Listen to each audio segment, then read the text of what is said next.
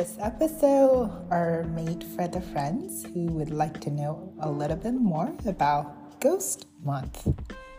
So, Ghost Month is traditionally the seventh month of the Lunar calendar. And this year we have two second months. So, even though the Chinese New Year was in January this year. Um, the seventh month this year was actually becoming the eighth month since the Chinese New Year. So the Lunar calendar is also called Nongmin Li, and that means the farmer's calendar. And in Nongmin Li, not only does it have the cycle of the month, it has also the significant timing of the beginning of the summer, for example, or beginning of the fall, or beginning of winter, and beginning of the spring. So there's 24 total significant landmark for the seasonal changes. In addition to that, daily, it would have advisory whether it's a good day to have a wedding or if it's a good day to have a funeral. So, the ghost month is a time for the gate from hell to be open. So on the first, it's usually the new moon time of the seventh month, the gate will be open. And it's a time for the guests for their summer vacation. And they are free to roam around and among humans in our world, in this realm.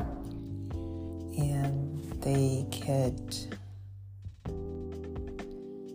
play and dine and wine. So during this time, uh, usually there will be worshiping or offerings um, to give out to them. Taiwanese, it's called these friends. Um, it's are called Ho Hiadi, means good brothers, or uh, closely translated to Spanish would be mis amigos. So these are the buddies. We call them instead of ghosts. And in the full moon, which is usually the 15th of the month would have uh, what we call Zhongyuan Pu Du. So the middle, and usually in the middle of the month, usually you would have a huge offerings in the around noon in the middle of the day, because during this time the yang qi the chi that belongs to the livings are the strongest with the sun. So this is when we uh, want to have offerings and allow the guests to come and get. Um, and I remember when I was little, I really look forward to this time because this is when we would buy more of the sodas and candies and more like chips and junk foods, and we don't usually get um, the other time um, throughout the year. So it's fun as a kid for that. And then you also, uh, in addition to lots of different treats to eat, you would also burn paper money for them to take.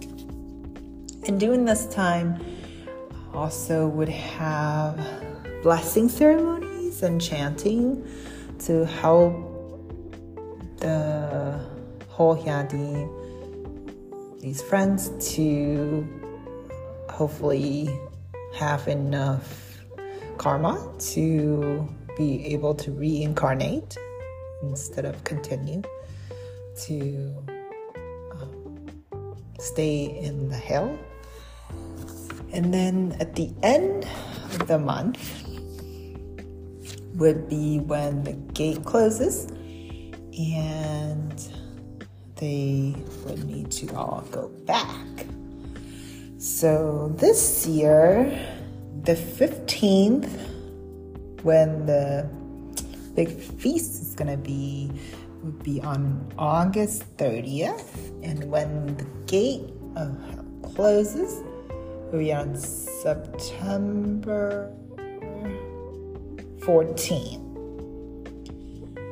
So when it gets closer to September 14,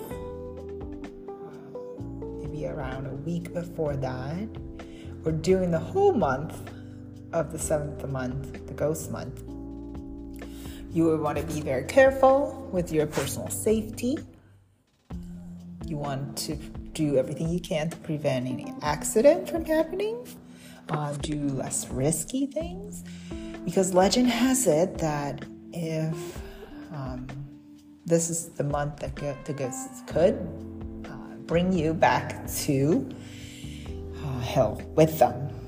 So sometimes there are trains and buses, ghost trains and buses that they want to fill all the seats before they go back. So uh, be very careful is what um, traditionally we would advise people to do.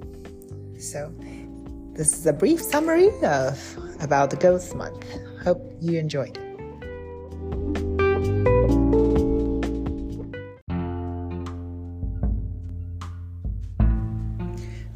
For listening to the episode.